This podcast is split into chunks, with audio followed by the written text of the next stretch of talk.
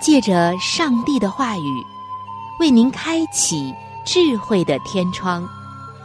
每期话题的分享，让您感受心灵的阳光，探讨生活的每个层面，体贴心灵的每次触动，为您疲惫的心找一个可以安歇的家园。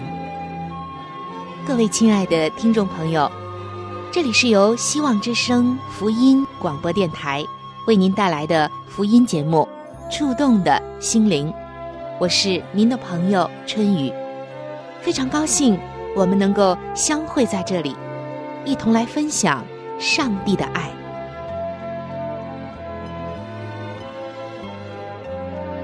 各位亲爱的听众朋友，主内平安，欢迎您来到由希望福音电台。为您带来的福音节目《触动的心灵》当中，我是您的朋友春雨。同样的时间，同一个频率，春雨都会在这里守候着您的到来。在上一期的节目中，我们分享了圣经当中很重要的一个信息：一个人一时得胜并不难，难的是永远得胜。圣经中记载了好几个晚节不保的伟人，他们在年轻的时候曾经做出了惊天动地的伟大事业，但因为晚节不保，使得自己或者家人蒙受了很大的亏损。在这里，我们并不是说这些人就不能进天国，而是说，人如果因为一时的放松带来放肆。那么，无论先前做过再伟大的事业，最终呢，也会被小事所绊跌。上期的节目，我们分享了挪亚、以撒还有米利安他们在晚年遇到的一些危机。那么今天呢，我们还将继续。首先，我们分享的这个人物在圣经中啊，可是太有名了，他就是被称为神人的。摩西，听众朋友，摩西是以色列民杰出的领袖。上帝在荆棘里、火焰中向摩西显现，亲自的呼召了他，借他的手完成了带领以色列人出埃及、过红海、传律法、建帐幕、写五经的大业。在圣经明数记的十二章第三节。这样评论摩西说：“摩西为人极其谦和，胜过世上的众人。然而，长期的忍耐这群悖逆的以色列民，使他忍无可忍，年老时犯下击打两下磐石的罪。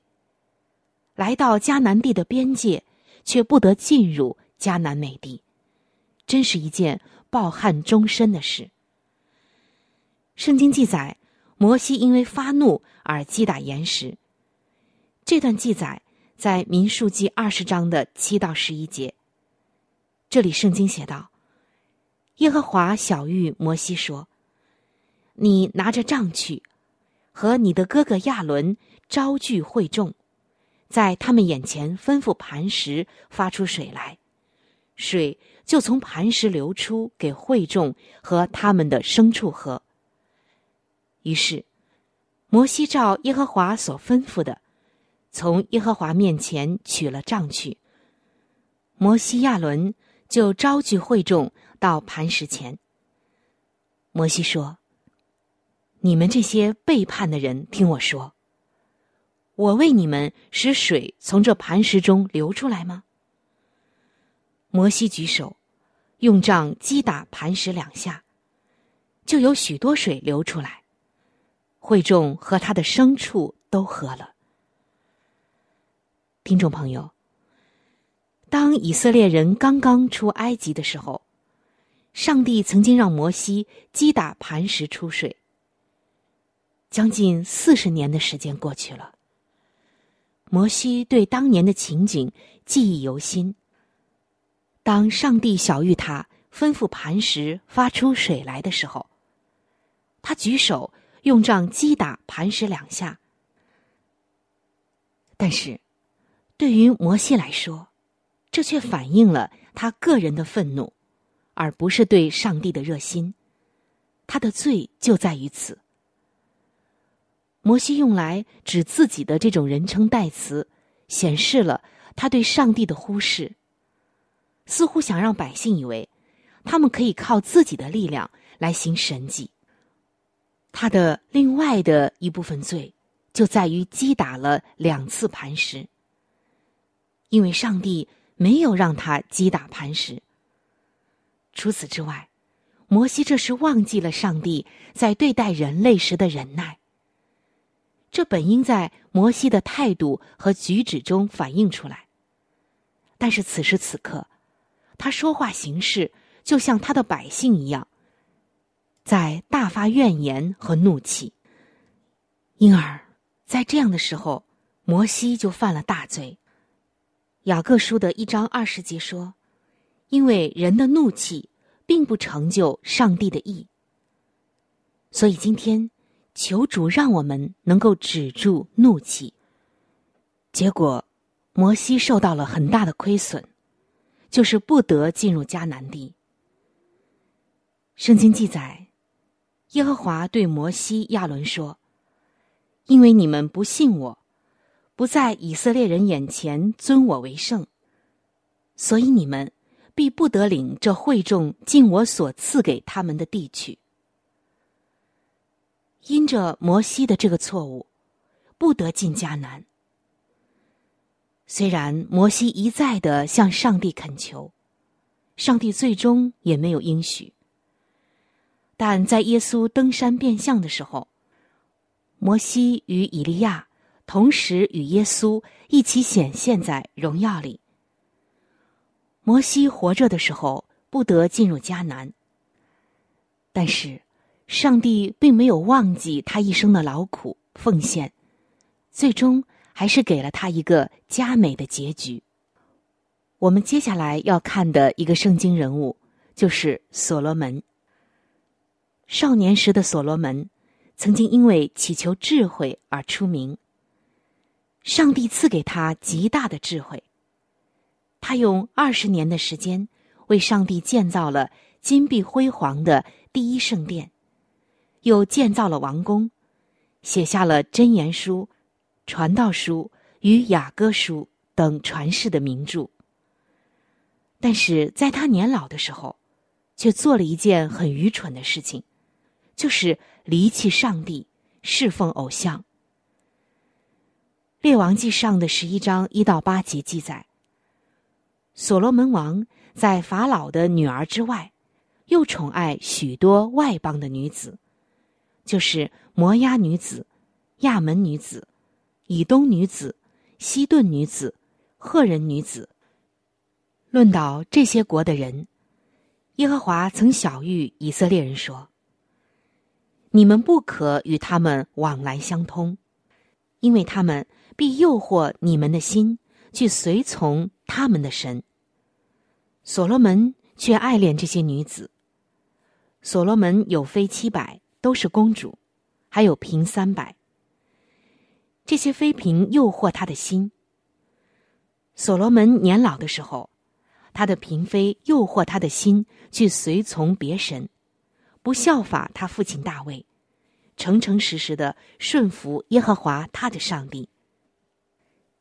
因为所罗门顺从西顿人的女神亚斯他路和亚门人可憎的神弥勒公，不效法他父亲大卫专心顺从耶和华。所罗门为摩押可憎的神基摩和亚门人可憎的神摩洛。在耶路撒冷对面的山上建筑秋坛。他为那些向自己的神烧香献祭的外邦女子，就是他娶来的嫔妃，也是这样行。所罗门宠爱外邦的女子，干犯了上帝的律法。他年老的时候，他的嫔妃诱惑他的心去随从别神，为外邦的神筑坛献祭，离弃上帝，偏离上帝的命令。所以，接下来上帝就向所罗门发怒。列王记上的十一章九到十三节写道：“耶和华向所罗门发怒，因为他的心偏离向他两次显现的耶和华以色列的上帝。耶和华曾吩咐他不可随从别神，他却没有遵守耶和华所吩咐的。所以耶和华对他说。”你既行了这事，不遵守我所吩咐你守的约和律例，我必将你的国夺回，赐给你的臣子。然而，因你父亲大卫的缘故，我不在你活着的日子行这事，必从你儿子的手中将国夺回。只是我不将全国夺回，要因我仆人大卫。和我所选择的耶路撒冷，还留一支派给你的儿子。所以，我们看到上帝在这里预言他的家要遭受很大的亏损。所罗门死后，他儿子罗伯安继位时，上帝使以色列国一分为二：北国以色列，南国犹大。这是所罗门年老时所犯下的一个错，导致了后来很多的亏损。那么接下来我们要继续来看一个人物，叫做亚萨。在旧约圣经当中，我们可以知道，亚萨可是难得的一位好王。历代志下的十四章二到五节中就记载。亚萨行耶和华他神眼中看为善为正的事，除掉外邦神的坛和丘坛，打碎柱像，砍下木偶，吩咐犹大人寻求耶和华他们列祖的上帝，遵行他的律法诫命，又在犹大各城邑除掉丘坛和日向。那时国享太平。然而。就是这样一位好王，他在年老的时候也犯了罪。有一段故事记载在《历代志下》的十六章一到六节，说到亚萨三十六年，以色列王巴沙上来攻击犹大，修筑拉玛，不许人从犹大王亚萨那里出入。于是，亚萨从耶和华殿和王宫的府库里。拿出金银来，送与驻大马士革的亚兰王便哈达，说：“你父曾与我父立约，我与你也要立约。现在我将金银送给你，求你废掉你与以色列王巴沙所立的约，使他离开我。”便哈达听从亚萨王的话，派军长。去攻击以色列的诚意，他们就攻破以云、但、亚伯马因和拿弗他利一切的积货城。巴沙听见就停工，不修筑拉玛了。于是亚萨王率领犹大众人，将巴沙修筑拉玛所用的石头、木头都运去，用以修筑加巴和米斯巴。听众朋友。上帝曾经使亚萨击败古时大军，但年老的亚萨却开始仰赖亚兰王人。虽然得胜了，却受到上帝的责备。还有，不仅仅他开始仰赖人，就是亚兰王，不再仰赖耶和华上帝以外，他还犯了一个很大的错，就是恼恨先知。在历代之下的十六章七到八节，这里写道：“那时，先见哈拿尼来见犹大王亚萨，对他说：‘因你仰赖亚兰王，没有仰赖耶和华你的上帝，所以亚兰王的军兵脱离了你的手。古时人、路比人的军队不是甚大吗？战车马兵不是极多吗？’只因你仰赖耶和华，他便将他们交在你手里。耶和华的眼目遍察全地，要显大能，帮助向他心存诚实的人。你这是行的愚昧，此后你必有征战的事。亚萨因此恼恨先见，将他囚在监里。我们知道，在那个时候，先知就是上帝的代言人。上帝会感动先知说一些话给那些当听的人，但是亚萨现在却听不进去先知的话，只觉得忠言逆耳。因着先知替上帝责备他，他恼恨先知，将他囚在了监狱里，并且亚萨那时还虐待一些人民。在圣经弥迦书的六章八节说。世人呐，耶和华已指示你何为善，他向你所要的是什么呢？只要你行公义、好怜悯、存谦卑的心，与你的上帝同行。亚萨年轻的时候行耶和华他神眼中看为善为正的事，而年老的时候却虐待人民，证明他已经不再行公义。没有了怜悯的心。另外，在他有病的时候，只求医生。历代之下的十六章十二节记载，亚萨做王三十九年，他脚上有病，而且甚重。病的时候没有求耶和华，只求医生。而亚萨在年轻的时候是切慕的呼求上帝的，年老的时候。却不再求上帝，而把目光转向人。所以，我们看到亚萨年老时的危机和晚节不保的原因以及反应都有哪些。那么，接下来我们要看另外的一个王，叫做乌西亚王。乌西亚原来真的是个好王，年轻的时候定义寻求上帝，他寻求上帝就使他亨通。他的名声传到远方，因为他得了非常的帮助，特别的强盛，但年老的时候却因为骄傲而犯罪。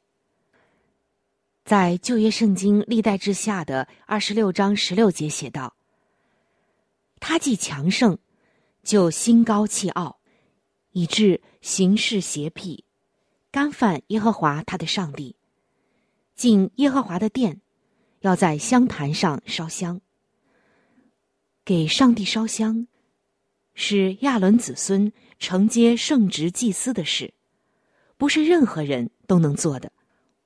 乌西亚自以为是王，就可以任意而行，导致他受罚。因为我们看到，在历代之下的二十六章十七到十九节记载，祭司亚萨利亚。率领耶和华勇敢的祭司八十人，跟随他进去。他们就阻挡乌西亚王，对他说：“乌西亚，给耶和华烧香不是你的事，乃是亚伦子孙承接圣职祭司的事。你出圣殿吧，因为你犯了罪。你行这事，耶和华上帝必不使你得荣耀。”乌西亚就发怒，手拿香炉要烧香。他向祭司发怒的时候，在耶和华殿中香坛旁众祭司面前，额上突然发出了大麻风。在这里，我们看到乌西亚不听祭司的劝说，手拿香炉要烧香，额上突然就发出了大麻风。后来的经文记载，在历代之下的二十六章二十一节，乌西亚王长大麻风，直到死日。因此住在别的宫里，与耶和华的殿隔绝。他儿子约坦管理家事，治理国民。我们看到，乌西亚王长了大麻风，成了不洁净的人。不能够住在王宫里，也和上帝的殿隔绝了，不能够再进圣殿。犯罪使他失去了上帝的同在，失去了健康，也失去了王位。这是多么让人感觉到悲哀、遗憾的事啊！而在今天，包括在上期的节目中，我们分享的这些在晚年晚节不保的圣经名人，圣经为什么要把这些事记载在经上呢？是要作为后人的警戒。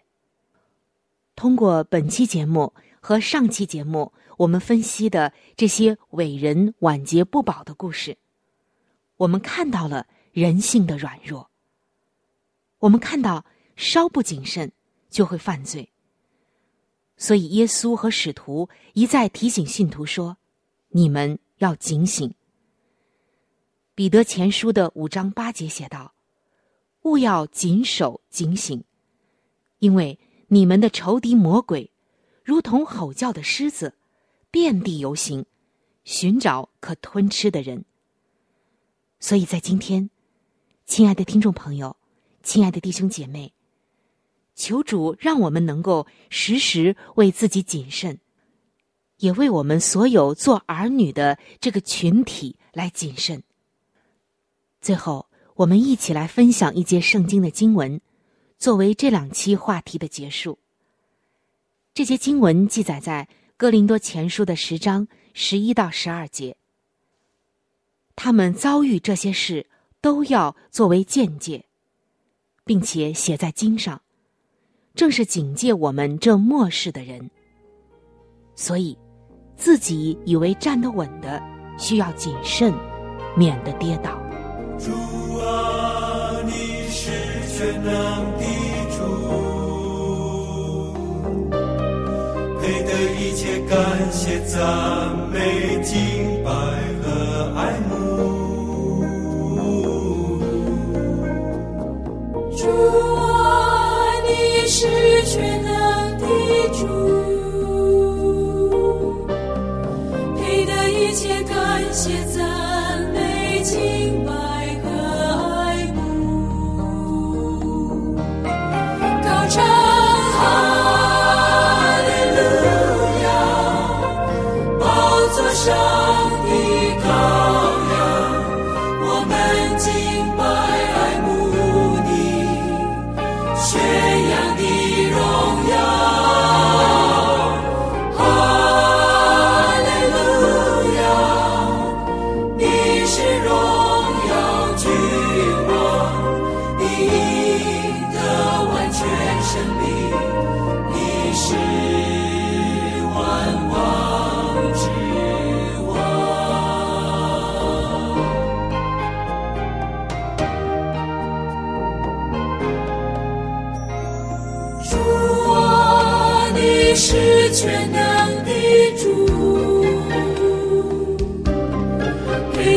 一切感谢赞美敬拜和爱慕